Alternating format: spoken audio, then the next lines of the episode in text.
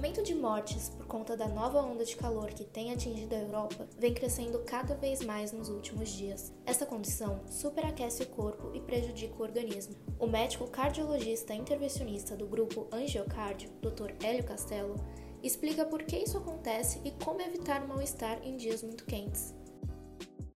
O calor intenso, ele provoca uma perda aumentada de água e alguns eletrólitos, tipo magnésio, potássio, sódio. Essa perda de água e a perda de eletrólitos leva, em primeiro momento, a uma desidratação. Isso pode afetar qualquer pessoa, mas afeta preferencialmente ou mais intensamente os mais idosos e as crianças muito pequenas, principalmente. As crianças muito pequenas, porque a superfície corpórea é menor e elas têm menor chance de repor água, de pedir água. E os idosos, pela fragilidade normal do organismo do idoso. Essa perda de líquido e de eletrólitos pode levar a uma queda do sódio. A queda do sódio, principalmente no idoso, é muito é, perigosa, porque ela pode alterar toda a parte de noção de espaço, de raciocínio, toda a parte cerebral da pessoa. Então, ela é, não é infrequente idosos terem desmaio, perder a consciência ou ficar torporoso, como a gente diz. A perda de sódio, a alteração nos níveis de sódio, pode causar arritmias, que podem ser mais ou menos graves.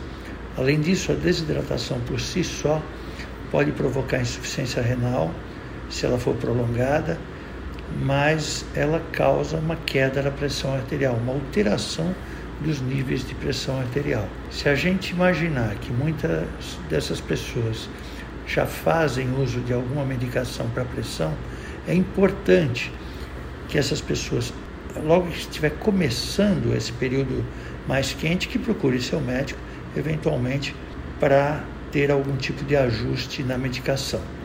Bom, Além disso, a desidratação faz com que o sangue fique é, mais espesso, ou seja, menos fluido. Diminuição da fluidez facilita a formação de pequenos coágulos em vasos que já têm essa predisposição, ou nas veias da perna, que já tem varizes, por exemplo, podendo causar embolias, ou nos vasos do coração ou do cérebro ou de qualquer local do corpo onde tem algum tipo de obstrução, ela aumenta a chance de formar coágulo, aumentando assim o risco tanto de infarto como de AVC. Ou seja, é fundamental que as pessoas não fiquem expostas aos, ao sol, expostas ao calor intenso. É importante que elas mantenham sua rotina de medicação e retornem ao seu médico para ver se precisa de algum ajuste. Mantenha um nível de hidratação muito bom, ou seja, tome água frequentemente, pois essa perda de líquido não é saudável. E, principalmente, tenha todos os cuidados para fazer suas atividades, preferencialmente no começo do dia ou no final do dia, quando a temperatura está mais amena. Obrigada pela audiência. A informação salva vidas.